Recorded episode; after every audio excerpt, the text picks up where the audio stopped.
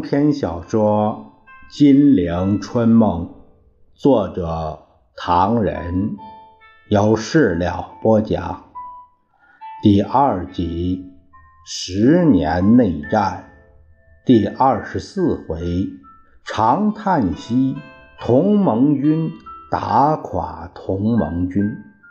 细思量，军火商笼络，军火商。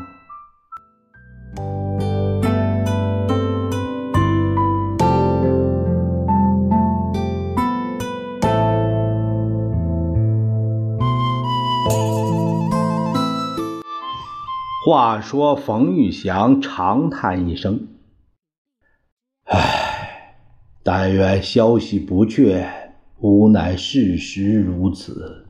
老先生以为这是猜测吗？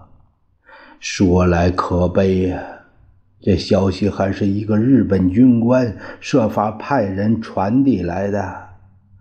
这位没有见过面的日本人。”他说：“他们军部已经在同老蒋商议围攻我们抗日同盟军。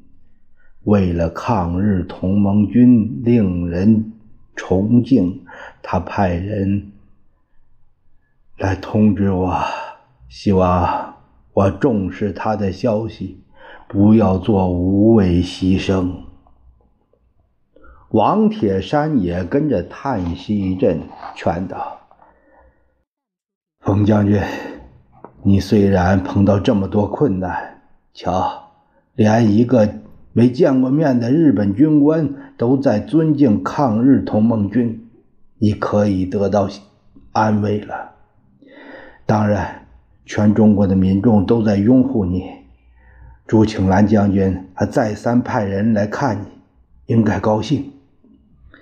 表面上看起来，这个日本军官的所作所为似乎难以理解，但往深处看，你可以发觉这些日本兵，并不个个都是杀人魔王，其中不乏安分守己、不厌群乐人家的老百姓。问题是，更多的日本人无法表达意愿，他们也是被迫的。王铁山把长袖一甩。冯将军，法西斯主义，我敢断定是不会成功的。咱们还是干咱们的。他替他打气说道：“冯将军，前一阵子不是有过两个铁的事实吗？老蒋要冯钦哉来打你。冯钦哉说：‘冯玉祥总司令是抗日的，我不能打他。我又是他的旧部。’”我更不应当打他。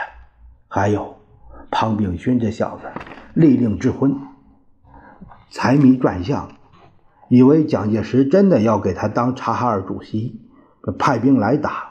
他的旅长陈耀荣便领了全军官兵到庞面前说：“要打冯玉祥，我们不去。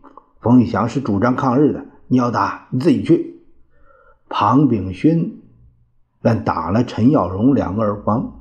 边打边说：“我没有说打冯先生。”说完就哭，边哭边躺在地上打滚儿。王铁山拍一拍桌子：“冯将军，为什么红军受人拥护？因为他们的主张是中国民众的主张。为什么您的抗日同盟军受人拥护？也因为抗日同盟军的主张也是中国民众的主张。将军呐！”我陪着这条老命跟您抗日，这条大路一定不会走错的。冯玉祥不安地叠谢着。什么叫叠谢啊？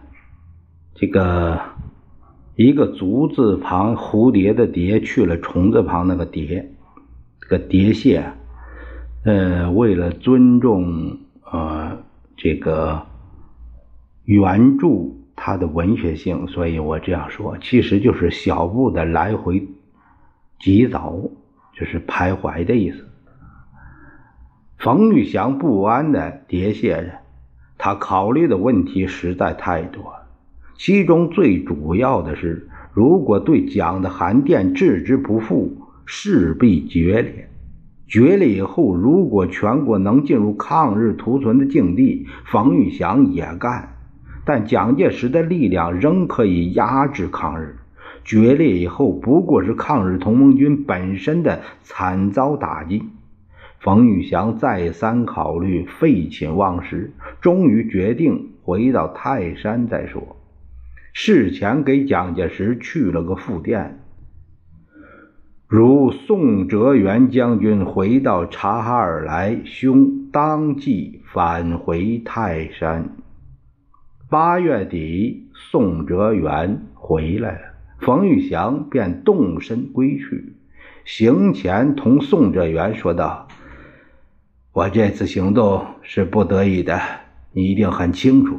可是我应该向蒋介石声明，我这次被迫放弃抗日，在我是不甘愿的。同时，方振武、吉鸿昌两将军是否同我一样，我是管不着的。宋哲元苦笑道：“哼 哎，您怎么说就怎么办，反正这件事。”怎么回事？咱们都了解。不过，你能不能听小兄弟一句话？你说。冯玉祥两只粗大的手搭在他肩膀上。唉，沉住气。起初，老蒋要我设法阻挠你的抗日，您知道的。我无论怎么混蛋，也不能来这一手。直到您给他复电，指明要我到察尔来，我只好来了。你说让我沉住气，什么意思？难道他要对我下毒手吗？啊，不不，那他不敢，那他不敢。你名声太大，他就是这么想也不敢。听说在平津京沪一带，他暗杀了很多人。最近杨幸佛也给他干掉了。我我不清楚。宋哲元忙不迭的摇手。哎，你知道我是个大老粗，端人碗受人管。我唯一希望您沉住气，让方振武、吉鸿昌这两位也沉住气，免得吃眼前亏，值不得。冯玉祥端详了一下宋哲元，只见他身材微胖，满面红光，戎装笔挺，马靴雪亮，一望而知是个唯唯诺诺、挺不起腰杆，但又不敢放手做坏事的军官。冯玉祥拉着他直往司令部门外走。啊，到昨天为止，我在张环新村筑好了一个纪念塔，把抗日同盟军阵亡官兵的名字。都写在了石头上，塔上有五尺长的木头尖儿歪着指向东北，那是说不要忘了收复东北失地的意思。我就是这样死心眼儿，我恨我自己抗日不能抗下去，所以对于方吉两位，我是绝对不会阻挠他们的。与其让他们跟我一样上泰山休养，唉。不如让他们贯彻出治，喋血沙场，死在日本鬼子手里也好，死在老蒋黑枪下面也好，人总是要死的。冯玉祥禁不住落下两滴眼泪。让他们轰轰烈烈去死吧。老实告诉你，如果目前形势允许我坚持抗日，我也会拼着老命干的。您不能再劝劝方吉两位吗？宋哲元满身淌汗，犯不着啊！我说过，他们该怎么做？他们不是小孩子，希望你也能尊重他们的人格。宋哲元哑口无言，叹息着跟着冯玉祥走向抗日同盟军纪念塔。八月九日，局势急转直下。庞平勋率领十三个师包围抗日同盟军，封锁张家口。八月十四日，冯玉祥被逼去平，方振武、吉鸿昌声明继续抗日。到九月初，抗日同盟军进抵怀柔，何应钦派尹同与日代表洽妥围剿同盟军。同月底，方吉军。入滦东。日军在北，关林征、黄杰、万福林在东，西南四面围击。日本飞机还在空中进行了惨烈的轰炸，在五面受敌之下，同时方吉部又弹尽粮绝，抗日同盟军失败，变成定局。这正是日蒋组织同盟军打垮抗日。同盟军，天地惊而鬼神泣，此事千古成奇闻。可是，在江西，远山起带，小溪横秋。九月的庐山崇高圣洁、爽朗美丽，他绝未想到。就在附近，正进行着凶险的杀伐。他更不会想到，这点燃处处烽火的人就住在山上面。那是一个晴朗的中午，好汉坡上涌现了一长列轿子。瞧那神气！今天莲花洞前一定有一个热闹场面，准是南京大官员们来了。蒋介石、宋美龄一清早便在等候这批客人，海会寺、传习所舍等地也举行了大扫除。宋美龄还命厨房准备了西菜。此刻虽然不再是避暑的好时光，但为了他家的天下，今天有了极其重要的会议召开。一乘乘轿子在。官邸草坪上停下来，一个个熟悉的面孔钻了出来，笑声与打招呼声闹成一片。这只手同那只手握着，女的手同男的手握着。主人让客人们鱼贯而入。汪精卫、陈璧君、孙科夫妇、孔祥熙、宋霭龄、宋子文夫妇一个个向大客厅走去。娘们们从京沪流行的时装谈到了生意经，先生们从气候的变化说到了五次围剿。当天晚上，庐山会议开始了。会议室里电炬通明，远处瀑布隆隆，室外流水潺潺，无数飞虫猛扑灯光，被阻挡在细致的纱窗上。汪精卫报告了国际形势，说明美国、德国、意大利固然有助于南京的剿共，但日本如果同南京合作，由于地理上的关系，所起的作用将大大不同。赵明兄的意见很对。蒋介石接着起立报告军事，拿最近消灭抗日同盟军为例，要不是冈村宁次与尹陀取得联系。要不是柴山同何应钦取得默契，察哈尔内仗不会这样快。尤其如果没有日本空军参与，向方振武、吉鸿昌进行轰炸，恐怕到今天为止，察哈尔的军事还没有结束。所以赵明兄的意见是有根据的。以后我们是应该进一步讨论这个问题。呃，这是个大喜事。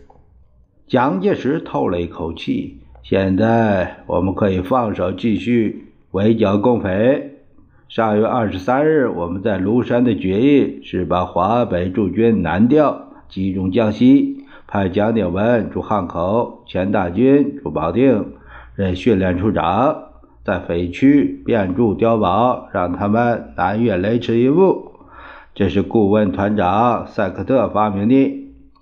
本来今天我要同他各位见见面，可是我们的会议很多方面不便让他们知道，所以没有请他来。正说着，北平紧急电话到了，蒋介石便同何应钦通话。只见他脸色大变，众人也跟着紧张起来。只听见蒋介石呜嗯的半晌。命令何应钦道：“简直，你这样做好了。凡是嚷着抗日的，不管他谁干什么的，通知小谢抓起来好了。那个兵忍耐着点儿，大事都可忍，小事算什么？是吧？好，好，好，好。蒋介石放下听筒。刚才景芝说，平津一带抗日空气，呃，不见得比京沪低。宪兵第三团白天黑夜出动抓人都忙不过来。一方面，日本兵在平津也未免过分一点，同当地老百姓相处的也不见得怎么愉快。今天下午有一个日本卫兵挨了老百姓几块石头。呃，景之说这不过是一个偶然发生的小事，我们当然可以捉到那个丢石头的人。日本方面即使要交涉，他可以循正常外交途径，哎，谋取解决。但竟有一个卫级队长全副武装直去军人堂，向景之当面提出抗议，态度傲慢极了，甚至吐口水吐了景之一脸，扬言要报复。甚至问我怎么办？哎，好了好了，刚才我说到军事会议、军官训练团，我曾经讲过几个题目：剿匪要实干，推进剿匪区域政治工作的要道；剿匪军官须知，剿匪之意做人道理；剿匪最重要的技能是什么？剿匪成败国家兴亡。在这期间，我又召集川军会议代表会商川省剿匪计划，为刘湘为四川剿匪总司令，命令川陕豫鄂、呃湘赣粤闽八省总动员。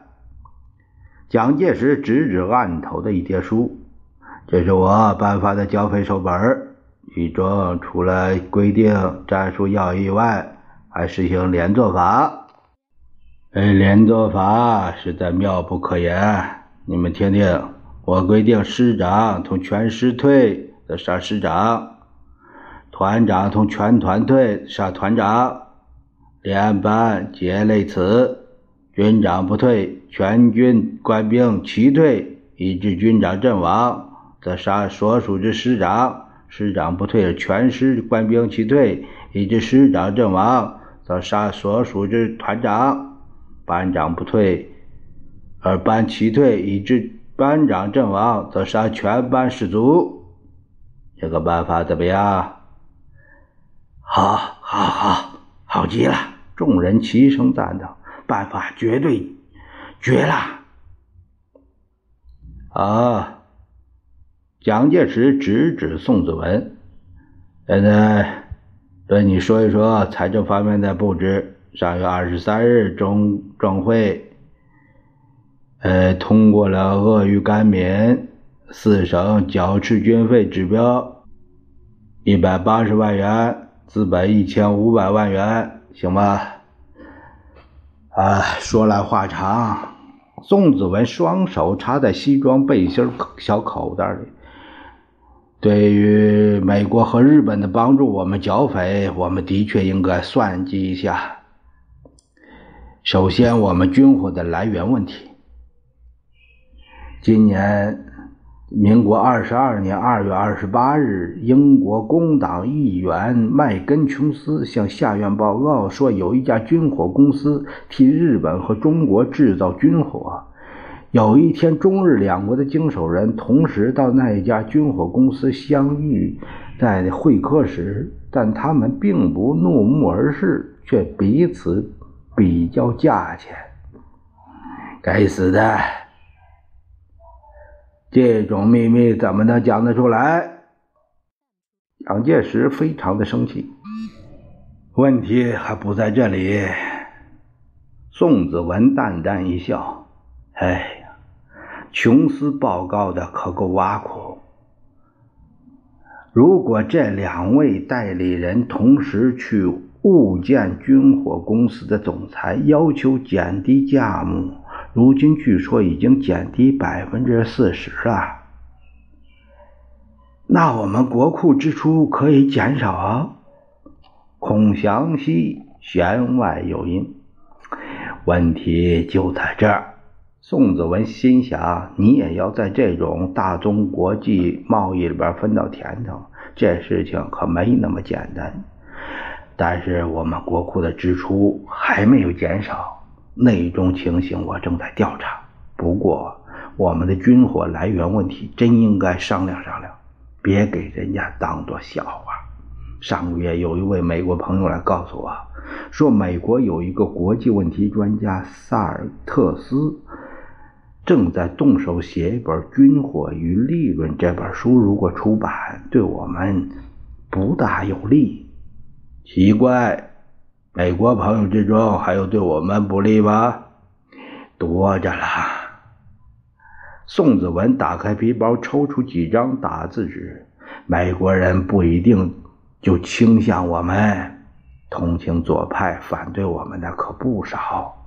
以这个塞尔斯特斯为例，他将出版那本书里就有这几段话。看啊，这样写的：这是中国反革命内战的一个本质问题。中国的军火几乎全要依赖外国，因此中国便成为世界上最大的军火顾客。日本在一九三零年所供给中国的军火占中国军火总输入的百分之三十七点五零，禁运军火曾喧腾一时。实则凭借了中介人与上海自由港的便利，中日双方对于军火的供给毫不感觉困难。密勒市评论报曾经说过：“说如果各国停止供应军火到中国，那么中国的许多内乱可以自动终止，中国的军阀尚无外援，就很少。”能有作为，不论军火是向日本买，还是向美国、英国，还是德国购买，中国的内战必须借助于外国的军火，这是铁一样的事实。这本书不行，蒋介石皱眉。可是又不能禁止他印刷，看还是你想办法跟这个这什么赛买过来吧。恐怕不行。宋子文表达他的本意道：“有外国人在说我们的闲话，据说还有人在美国骂我们，说我们发行的内战有百分之八十六用在内战上，这种用途和购买军火是不可分的。因此，我们这几个人都变成了军火买办，说我们几个决策者不单在内战上发了财，而且还在军火的买卖上发了财。”说军火是南京政府最最重要的秘密的大宗国际贸易，这种大宗国际贸易的回扣和其他种种利益，绝大多数是我们几个人在垄断。宋子文苦笑了笑耸耸肩摊摊手。哎呀我今天特地声明军火支出并没有减少。剿匪经费是另有其来源。我受不了人家的污蔑我不我我不想干了。这正是帝国主义如虎狼岂是甘心做虎昌？